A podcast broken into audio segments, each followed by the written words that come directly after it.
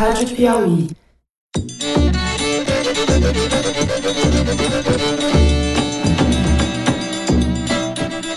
Olá, está começando o Foro de Teresina dessa semana. Eu sou Fernando de Barros e Silva, diretor de redação da revista Piauí.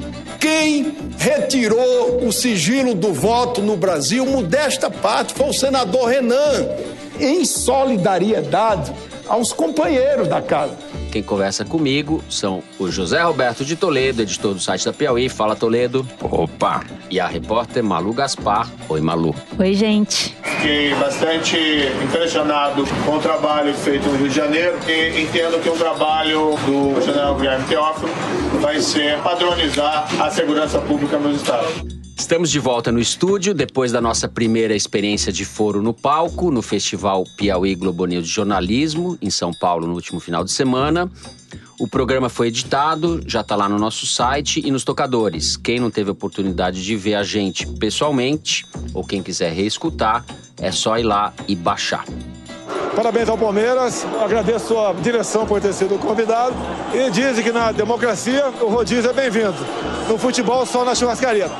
Vamos então aos blocos de hoje. A gente vai abrir o programa falando da relação do governo Bolsonaro com o Congresso, como estão as negociações com os partidos e as negociações para a presidência das duas casas. No segundo bloco, nós vamos falar de todos os generais do presidente. Tem muito militar no governo e a gente vai falar um pouco mais detalhadamente sobre cada um. No terceiro bloco, nós vamos falar um pouco de futebol e política, discutir a participação do presidente eleito no último jogo do Palmeiras, campeão brasileiro deste ano.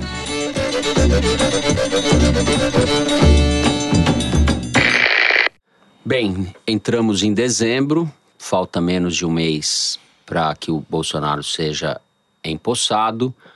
O novo Congresso toma posse no início de fevereiro e as negociações para a presidência das duas casas, da Câmara e do Senado, estão se intensificando.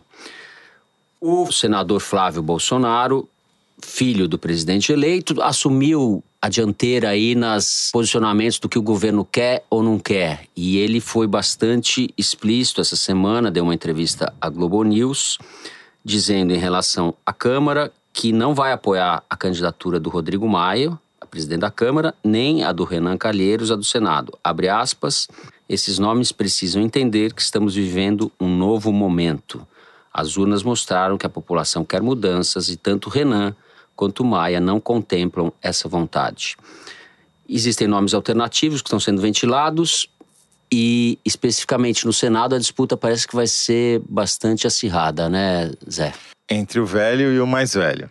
Tá certo. Os dois candidatos favoritos à presidência do Senado são, como já disse você, o Renan Calheiros, que diz que não é candidato, como convém dizer nessas horas, e o Tasso Gereissati, o tucano PSDBista Tasso Gereissati, que assumiu a sua candidatura e está se colocando como uma espécie de antítese do Renan, embora não tenha assim tantas divergências. Até duas semanas atrás, a disputa estava se dando em níveis civilizados, típicos do Senado, onde quando um senador não mata o outro, como o pai do Collor, os senadores costumam se tratar com alguma civilidade. Duas semanas atrás, o Tasso tinha ido cabalar votos no gabinete de um senador, isso foi contado no drive do Fernando Rodrigues.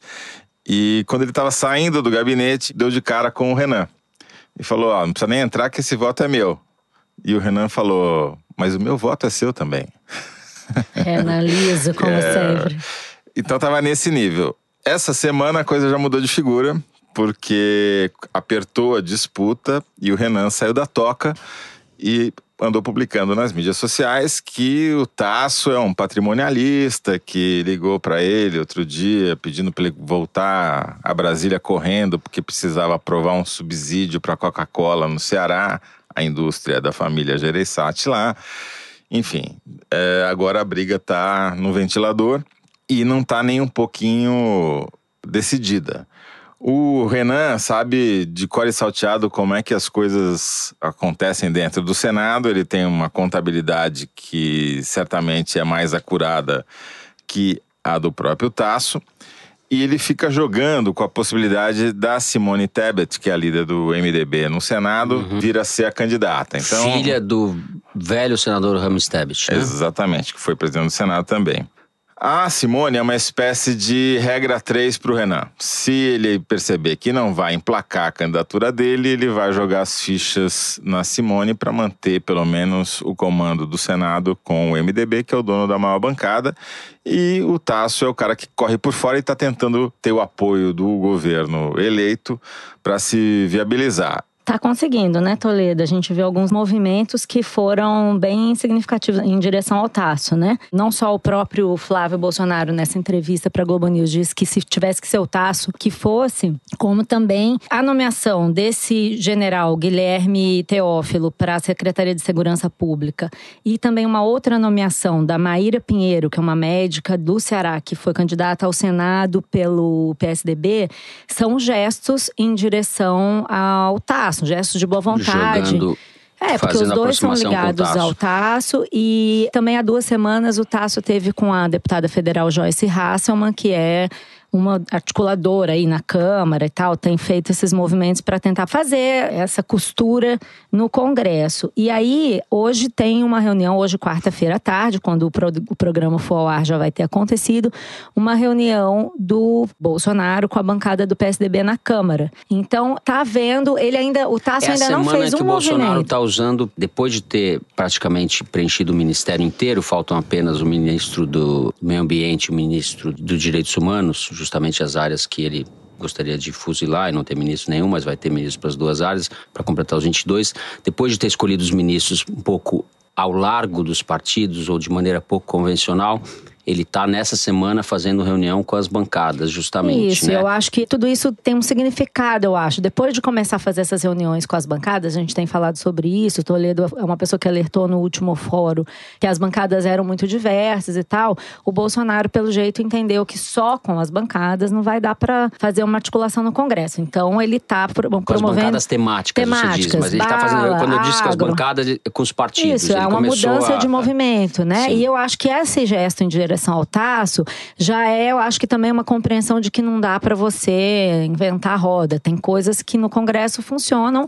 como tem que funcionar. Existem os partidos, você precisa conversar também com os partidos. E agora, o Bolsonaro e o filho dele, todo esse entorno aí, já começou a fazer um discurso de que então talvez seja melhor ter o Tasso do que o Renan, porque ele é um reformista, porque ele não é ligado ao PT. Veja que o Renan é apoiado pelos senadores petistas, O Renan né? tem uma ligação com o Haddad, fez campanha para o filho do Renan Lula, agora. né, e o, o Renan tem uma ligação histórica com o PT. Os petistas estão apoiando o Renan. O Renan é uma espécie de doador universal, né? É, Ó, e- e conta, é, e conta com a simpatia do PT. Tem uns outros Então tá, nomes aí. Bolsonaro Zé, pragmático, né? Bolsonaro que, sendo é, pragmático. o- eu confesso que pouco conheço o senador Davi Alcolumbre, do DEM do Amapá, é isso? Ele mesmo. Álvaro Dias está sendo ventilado e, e Ah. o velho Espiridião Amin. Esses nomes são elefantes na sala para São serem pessoas, abatidos, é que, isso? são pessoas que usam essas eleições para as outras pessoas lembrarem que elas estão vivas, né? Que elas não são.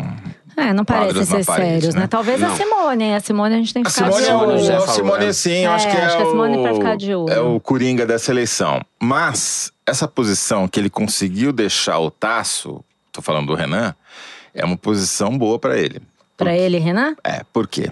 Porque o Senado, como já demonstrou agora nesse final de ano, ele é muito cioso do seu poder e da sua independência em relação ao governo. Porque se ele ficar totalmente governista, eles perdem o poder de barganha que eles têm. E o Senado são as 41 pessoas mais decisivas da República, porque a maioria no Senado se dá com 41 votos. E eles bloqueiam tudo no Congresso, tá certo? Porque você pode aprovar o que você quiser na Câmara. Se não tiver 41 votos no Senado, já era. E esses 41 votos, eles tendem a manter uma certa independência em relação ao Palácio do Planalto, justamente para ter esse poder de barganha. E o Renan tenta explorar esse sentimento de, olha, se você fechar comigo, a gente vai poder barganhar em posição de vantagem em Não relação ao governo. Se for o Tasso, ó, o cara já tem lá, já indicou o general, já indicou a médica, já indicou não sei quem. Esse cara já está comprometido. Você indicou alguém? Não indicou, né? Então, então, essas coisas todas que parecem contar a favor, contam contra o Tasso, na minha avaliação. Então, ainda está aberta essa disputa. Você tem um mês e meio de barganhas e negociações que vão ser feitas num nível que, em geral, a gente não fica sabendo. Você tem cargo pra caramba para preencher aí, essa é a melhor das hipóteses. Portanto, a gente só vai saber mesmo esse resultado no final de janeiro. Eu acho que é bom pro Tasso. Não sei se ele vai conseguir, mas eu acho que é melhor ter o apoio do Bolsonaro do que não ter, né? Porque não. senão ele não tinha a menor chance nem de. Não, Tasso... Nós só estamos discutindo ele aqui agora porque o Bolsonaro tá bombando ele, né? O Tasso, ele começou como líder no Senado desse mini bloco de oposição que não é oposição, que é não petista. Que começou como oposição não petista. Exatamente. E, como... e, daí ele foi pro lado do Bolsonaro. Então, isso também vai criar ruídos nesse novo bloco de oposição. Mas peraí, é oposição, não é oposição? Então, Bom, o Cid Gomes tá apoiando é... ele, né, também. Né? Pois é, Sim. Ele Tasso, isso, tá fazendo uma articulação pró-Tasso. Estão reeditando a aliança histórica que lançou o Ciro Gomes. A projeção nacional foi o Tasso que fez isso. A parte piadística do negócio é o Renan Calheiros chamando o Tasso de patrimonialista. Pô, pelo amor de Deus, vai. Aí vale aquela frase: o que um fala do outro é verdade, mas não o que cada um diz sobre si mesmo. Isso e é com Hegel? isso, isso é Hegel. Isso é Hegel. Com essa frase de Hegel lido por Gramsci, nós vamos encerrar o primeiro bloco. No próximo, a gente vai falar de generais.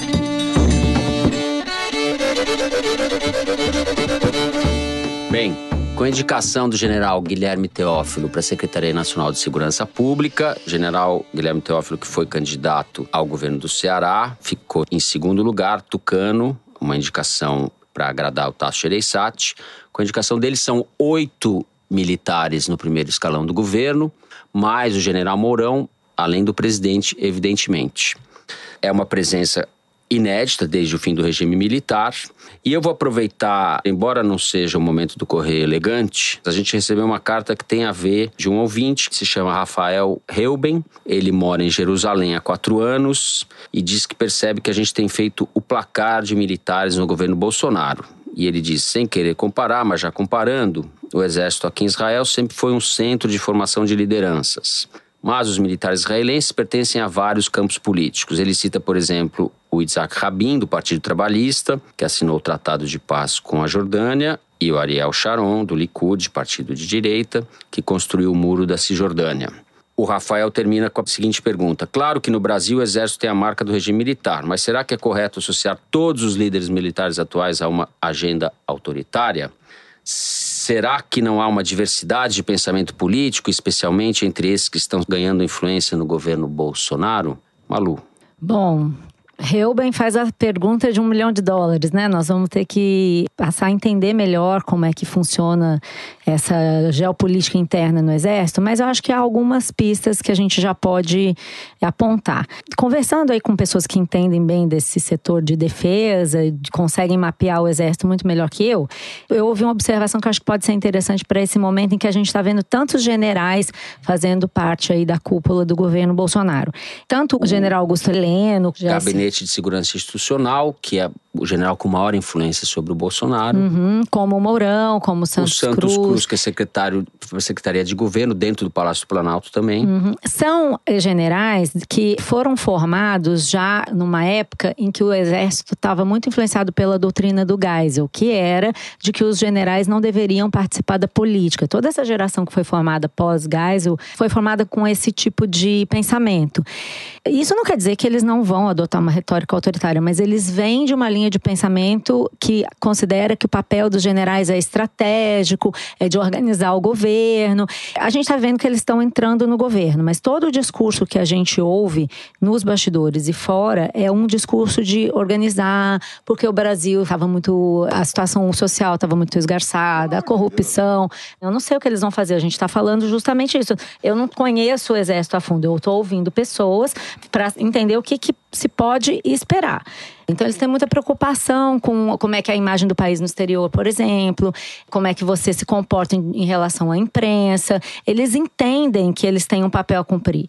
Isso não quer dizer que eles não vão fazer um golpe, eu não sei o que vai acontecer. Eu não acho só que por hora dá para ver um instinto golpista, porque eles vêm dessa escola. Obviamente que eles estão na política, inclusive a presença do general Heleno no Palácio do Planalto é claramente uma tentativa de tutelar o presidente. Vocês lembram que o Bolsonaro, ele era visto no passado como um cara rebelde, pouco sofisticado, tosco, que não sabia nada. O próprio Geisel fazia observações muito depreciativas sobre o Bolsonaro. Então, embora hoje eles não falem isso, porque justamente o Bolsonaro representa a chance que eles têm de estar no poder, eles tentam tutelar o Bolsonaro, né? Obviamente, ele tem essa, aí, esse movimento. Vamos passando... cercar esse cara para ele não fazer besteira, vamos É. dizer. Tô tentando ler o que Eu os movimentos. pensaria que esse governo se organiza num tripé.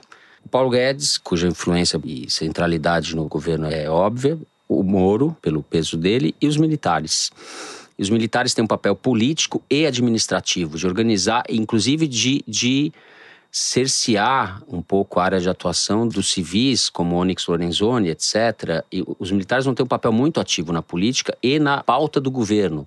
A gente tem, desde a definição do programa de privatizações, até as áreas que eles vão comandar, Minas e Energia, eles vão estar basicamente em, em todo lugar. Só uma observação: na campanha, quando o Bolsonaro precisava que alguém fosse se dirigir aos bancos ou atores econômicos, ele mandava o Mourão, porque aparentemente, isso a gente ouviu depois, é, muita gente considerou que o Mourão era o moderado do governo, era uma pessoa com quem se podia falar, entendeu? Então acho que eles sabem o papel que eles têm ali. Isso não quer dizer que não vai ter um, um esgarçamento da situação, mas acho que no momento não é uma preocupação, só isso. Há alguma dúvida que os militares estão no poder? É óbvio que eles estão no poder. Eles têm a maior fatia de poder?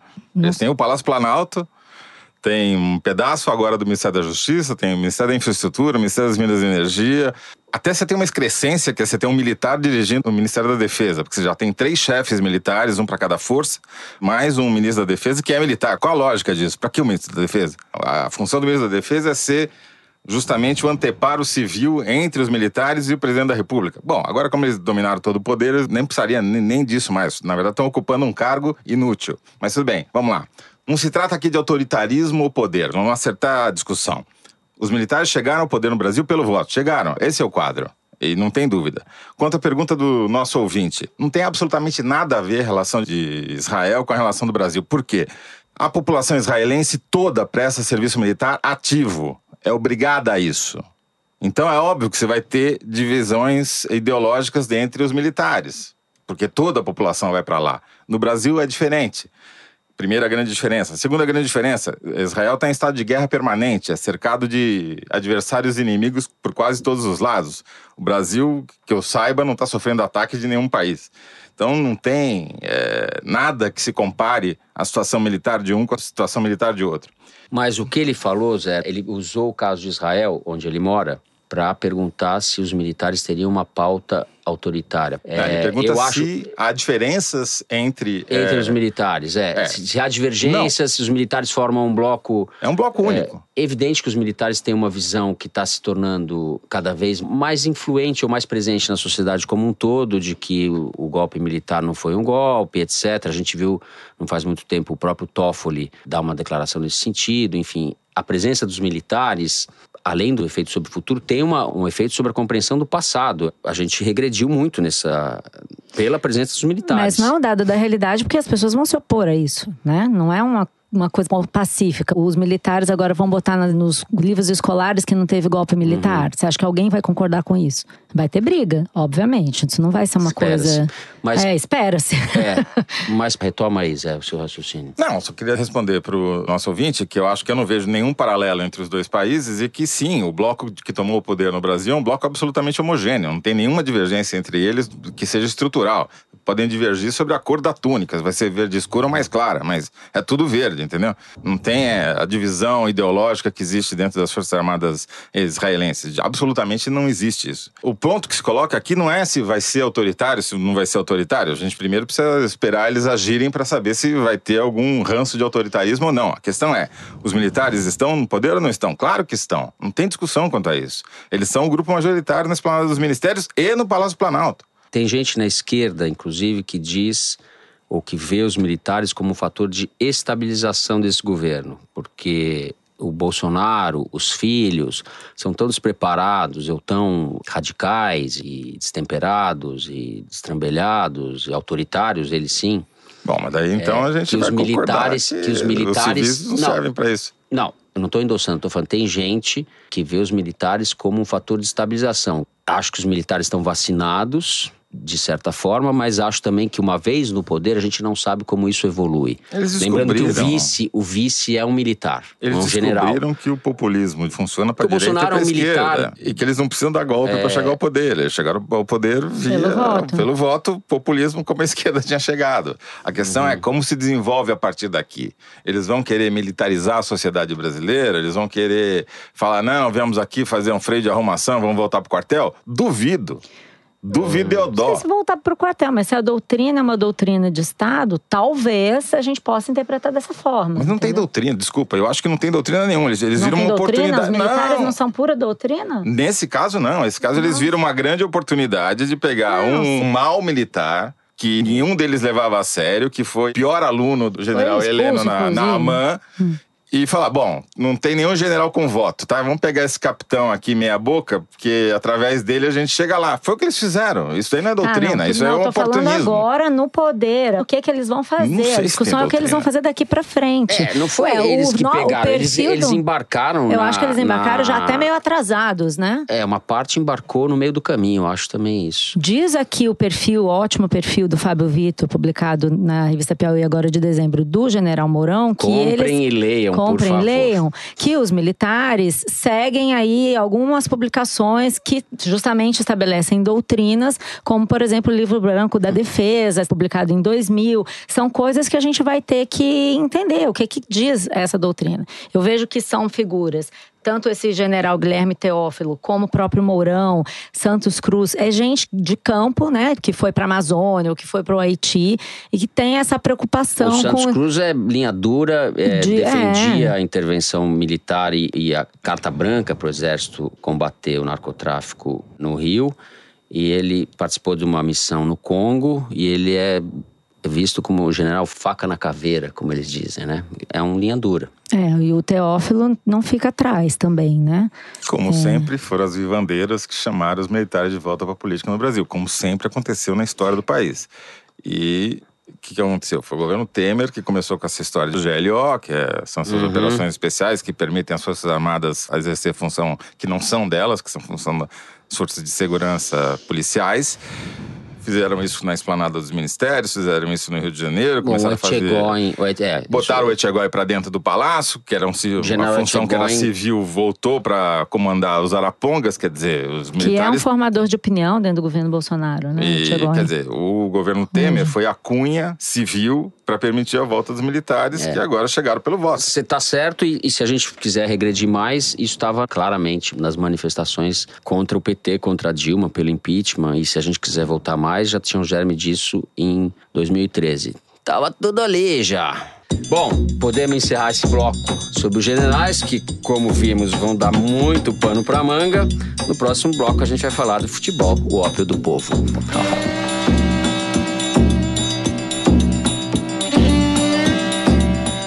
No último domingo, 2 de dezembro, o Palmeiras, que não é o meu time, acho que não é o time dos meus colegas aqui, mas cada um que fale o que quiser, fez o último jogo e a festa de comemoração do título, o jogo contra o Vitória, lá no Allianz Parque, em São Paulo.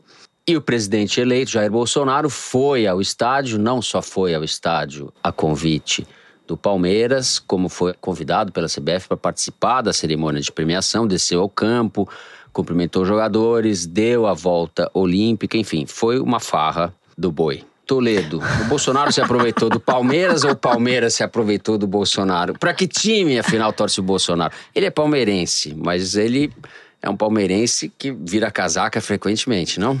A se acreditar nas imagens publicadas nas mídias sociais, o futuro presidente não perderá um campeonato brasileiro nunca nos próximos anos, né? Porque ele já vestiu a camiseta de todos os grandes clubes do Rio de Janeiro, do Santos, do Palmeiras e por aí vai. Mas, enfim, desde Mussolini a gente tem o uso do futebol pela política, a Olimpíada da Alemanha, vocês sabem quem tentou usar politicamente o esporte para promover a suposta superioridade da raça ariana, né? daí apareceu um cara chamado Jesse Owens para atrapalhar a festa. Eh, Na ditadura militar, você tinha presidente Médici ouvindo o jogo da Copa com um radinho e um cigarro na mão. O ex-presidente Lula deu um estádio de um bilhão de reais para o seu clube de futebol. Fernando Henrique fazia de conta que torcia para time, torcia para seleção. O Fernando Henrique, o Fernando Henrique não sabe nem o que é uma bola. Pois é, mas, é, mas para efeitos eleitorais ele. Mas é tipo obrigatório que você... sim.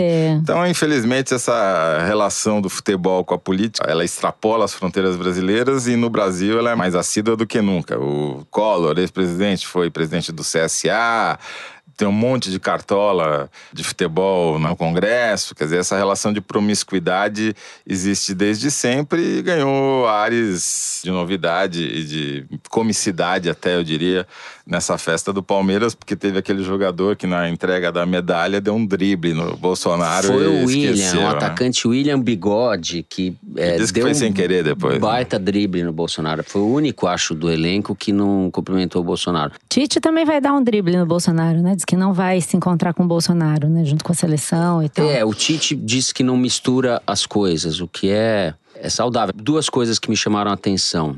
Você citou o Médici, e de fato a gente tem uma atmosfera muito parecida com a de 70 nesse episódio de domingo, né? Tem um presidente militar que usa e ao mesmo tempo é usado pelo Palmeiras. Acho que o prestígio dele foi, de certa forma, usado. E embora uma parte da torcida tenha protestado, foi uma parte claramente minoritária, né? A, a, o estádio inteiro tinha mais de 40 mil pessoas, gritou mito, mito, não inteiro, mas a maioria, e os jogadores bateram continência, ele bateu continência, enfim. E 200 milhões em ação. Lembrou um pouco a atmosfera Parece que do governo recorde, Médici, né? que, o Médici que demitiu o João Saldanha, que era o técnico da seleção, porque o João Saldanha disse, eu não escalo o ministério e vocês não escalam os jogadores, porque o Médici queria que o Dadá Maravilha fosse para a Copa, como foi?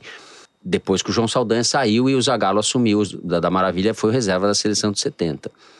É, essa Bolsonaro é podia escalar o. Palmeiras, né? Seria bom, né? Opa, seria para os nossos objetivos. Para nós corintianos ótimo, é. seria ótimo. E tem uma certa afinidade, embora entre os jogadores de futebol, o Bolsonaro era disparado o candidato preferido, né? Vários jogadores deram declarações de apoio.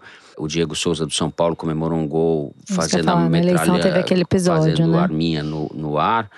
E o Felipe Melo do Palmeiras, que é um carniceiro, um truculento, combina bastante com a figura do Bolsonaro e acho que liderou ali esteticamente a festa do campeonato palmeirense. É, tem umas coisas assim que a gente precisava abolir, né? O Tite, que a Malu bem lembrou, tá coberto de razão. Qual o sentido de você botar a seleção brasileira na rampa do Palácio Planalto, em 2000, como em 2002?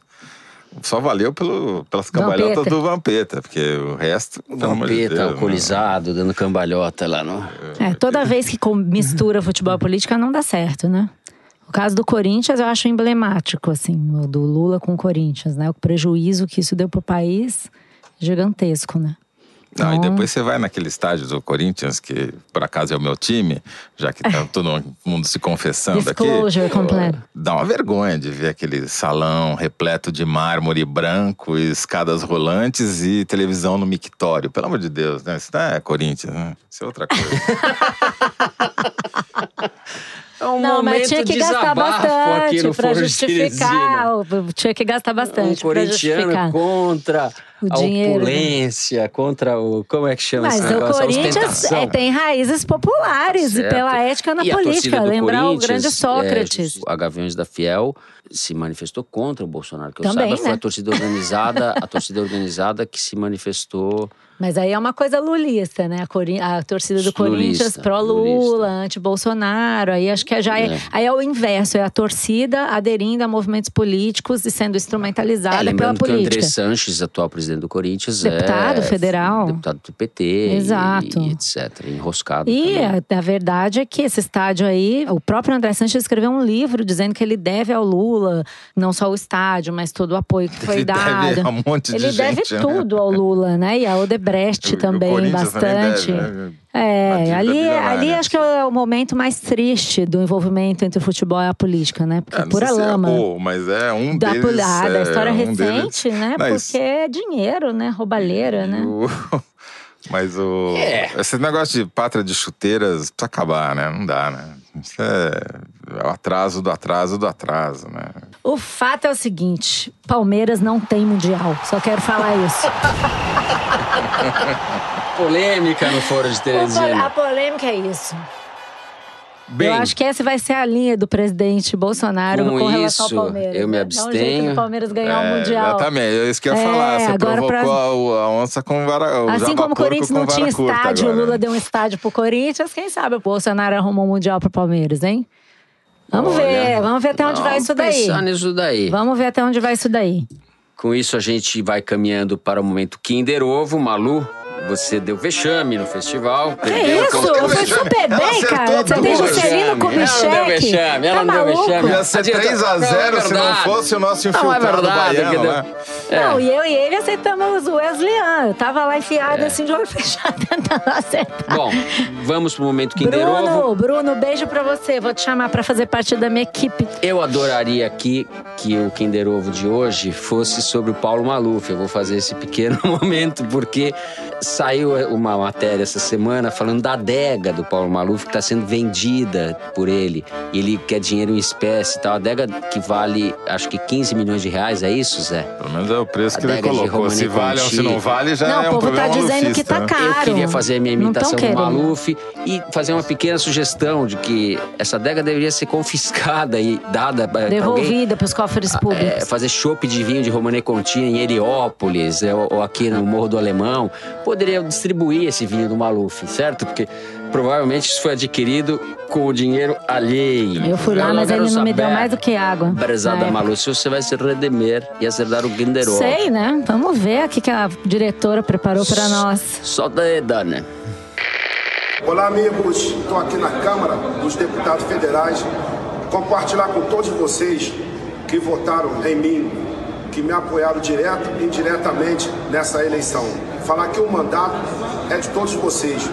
E vocês que estão ouvindo pela internet, por aí, alguém me criticar, não ligam. Porque se os críticos me vissem andando sobre as águas, diriam que eu não sei nadar. Agradeço cada voto, cada confiança. Falar que Jair Messias Bolsonaro vai fazer. Paulo! Negão. vai Hélio deixar- Bolsonaro! Hélio Bolsonaro! Contamos com a ajuda Claro. de todos vocês para fiscalizar e no- nos ajudarmos. Nesse Nos mandato. ajudarmos. Brasil acima de tudo, Deus acima de todos. Eu quero uma Ah, CPI Hélio para esse Bolsonaro. Kinder Ovo. CPI para Kinder Ovo. Hélio Negão. Bolsonaro, Hélio Negão, em visita à Câmara. Como candidato a vereador e usando o nome Hélio Negão em 2016, ele teve só 480 votos. Agora, em 18, com a alcunha Hélio Bolsonaro, foi o deputado federal mais votado do estado, com mais de 345 mil votos. O maior papagaio de pirata dessa república, né? Não há uma foto do Bolsonaro, uma entrevista que ele não esteja postado Ô, atrás. Hélio Negão, quem anda sobre as águas do Kinder Ovo é a Malu. Bom, vamos ao momento Correio Elegante. Já chegaram muitos comentários sobre o Foro ao Vivo no Festival Piauí Globo News de Jornalismo, que a gente fez no último fim de semana.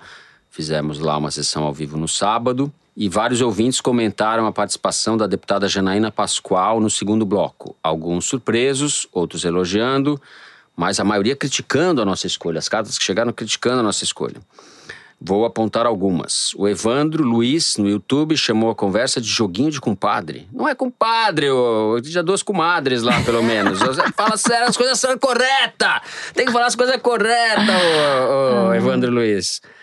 A Nina Basílio reclamou do excesso de amigalices e risadas.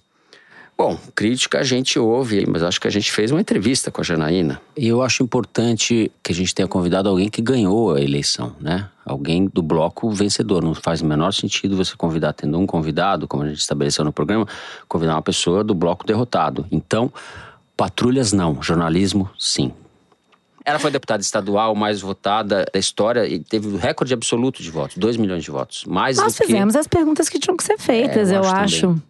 Afinal, nós estamos defendendo que o jornalismo cubra o governo Bolsonaro e os personagens dessa nova direita. A Janaína é uma quer dessas que pessoas. cubra de porrada, pelo é, visto. pelo visto era chegar, ó, Janaína!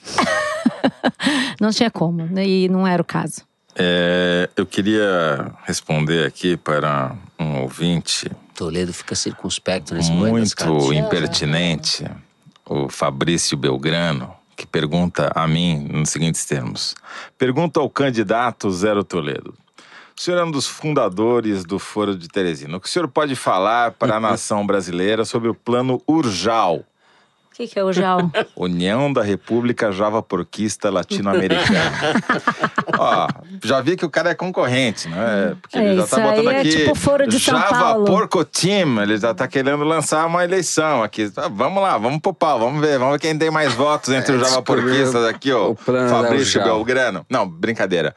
Não, legal, eu tô, tô dentro. Vamos, vamos fundar o JAL? Eu acho Não que. é uma união, né? É uma... é Não é pra super. fazer uma desunião javaporquista, né?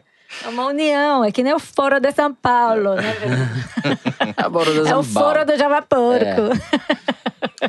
Posso ler uma carta sensual ou você tem mais uma aí? Não, não, não, não. Lá Sensual só pro ela. Fernando. Não, é, gente, é pra. Olha, eu vou Zé, te a falar. voz de trovão aqui é Então sua, termina né? antes de eu ler a Não, não, sensual. não, não, vai lá, vai lá, vai lá. Não, vai lá. eu lembro, porque acho que depois da sensual, sei lá, né, gente? Mas tudo Ah, bem, vamos lá. É Lúcia. o Daniel Cabrel, de São Paulo, que diz que houve o foro com a amiga dele, Raíza. E eles propõem um date coletivo. E não é comigo.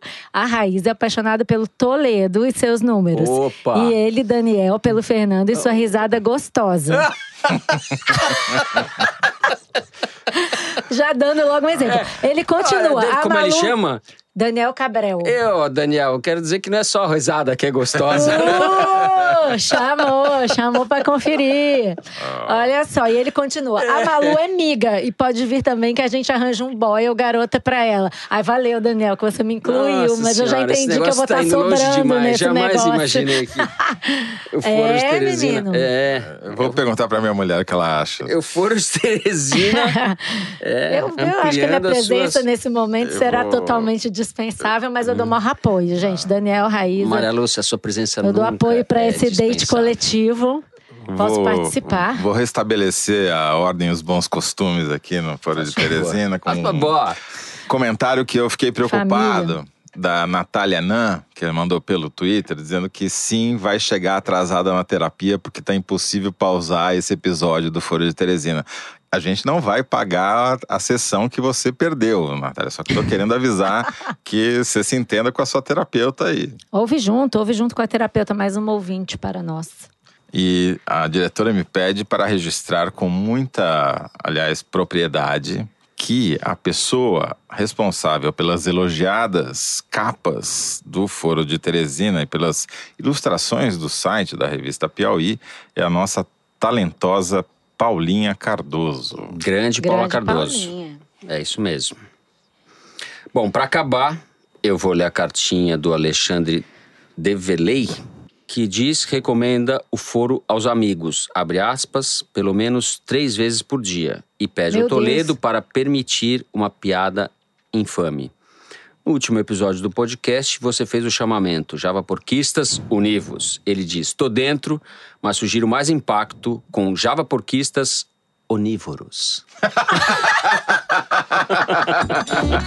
Meu Deus, esse movimento de uma porquista tá ganhando proporções A gigantescas. escalada da Daqui a pouco vai nomear o ministro. Daqui a Não pouco vai nomear o ministro, o ministro do Javapô. Bom, nesse climão, o Foro de Teresina fica por aqui. O programa é dirigido pela grande Paula Scarpim, com produção do Luiz de Massa e da Mari Faria. Nós gravamos no estúdio Rastro Pop com o Dani Di, que dá risadas e às vezes fica estupefato com as nossas conversas. A finalização e mixagem são obra do João Jabassi. Eu sou Fernando de Barros e Silva, quero agradecer aos meus queridos Malu Gaspar Tchau, gente. Até a e próxima. José Roberto de Toledo pela conversa de hoje. Ó, eu quero dizer que meu número não é. Não, não, desculpa, tchau. É isso, até a semana que vem.